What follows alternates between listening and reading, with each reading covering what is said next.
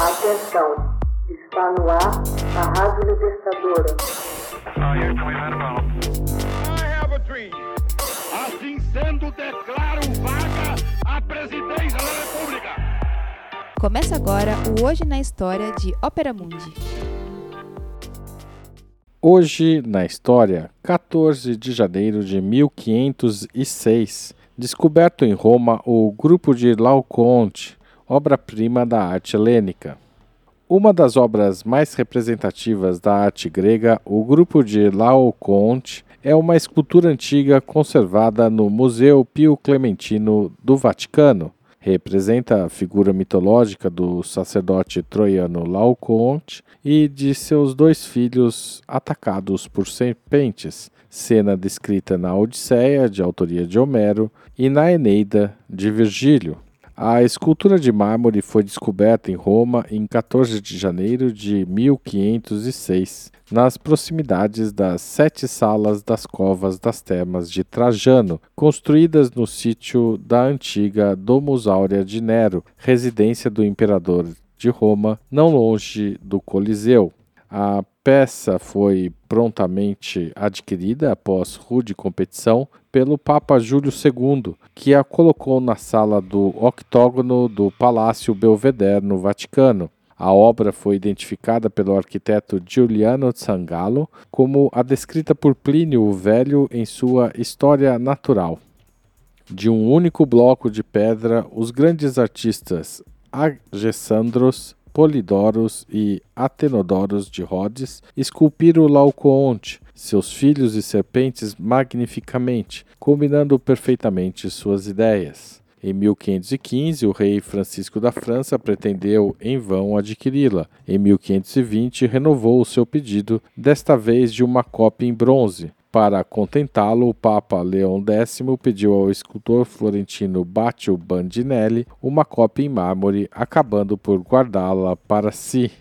A escultura encontrada à época estava incompleta, pois faltava o braço direito da figura do próprio Laocoonte. A partir de 1523, Montorsoli, aluno de Michelangelo, completou o grupo. As falhas são sanadas, o braço do sacerdote se esticaria numa diagonal, o que provocou a admiração do historiador da arte Johann Winkelmann. Em 1798, após o Tratado de Tolentino, a obra foi transferida a Paris até 1815, quando voltou a fazer parte do acervo do Vaticano. Somente em 1905, o colecionador e arqueólogo Ludwig Pollack reencontrou o braço direito do sacerdote, dobrado, que encontraria seu espaço na escultura quando da restauração entre 1957 e 1960.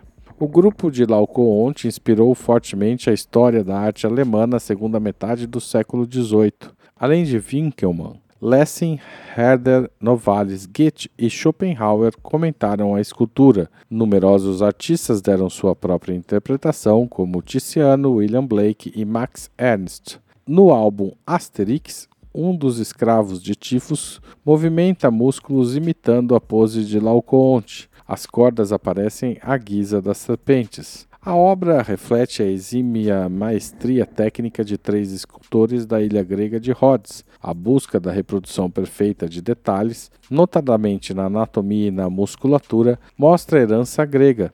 Sua força encaixa-se na atmosfera bastante tensa da cena. O gosto pelo patético do mundo helênico encontra aqui um de seus grandes representantes. Os escultores escolheram retratar um momento preciso do relato da tomada de Troia. Trata-se de uma cena vívida em que a tensão dramática está exposta no rosto dos personagens, cuja expressividade é ressaltada pelos olhos arregalados, desesperados e desvairados. Laocoonte, músculos tensos, tenta se desembaraçar da serpente que o comprime.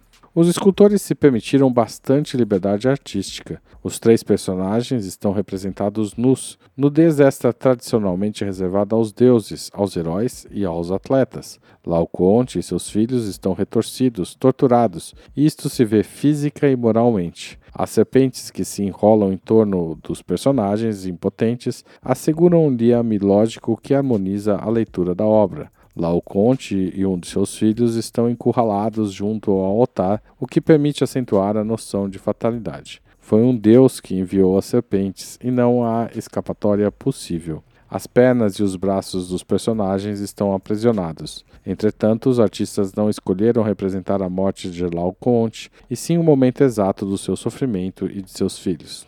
Ademais, encontram-se certos traços característicos do gosto helenista. A cabeleira abundante e impetuosa, com mechas ligeiramente cacheadas de Laocoonte, lembrando os retratos de Alexandre ou do velho Ventauro.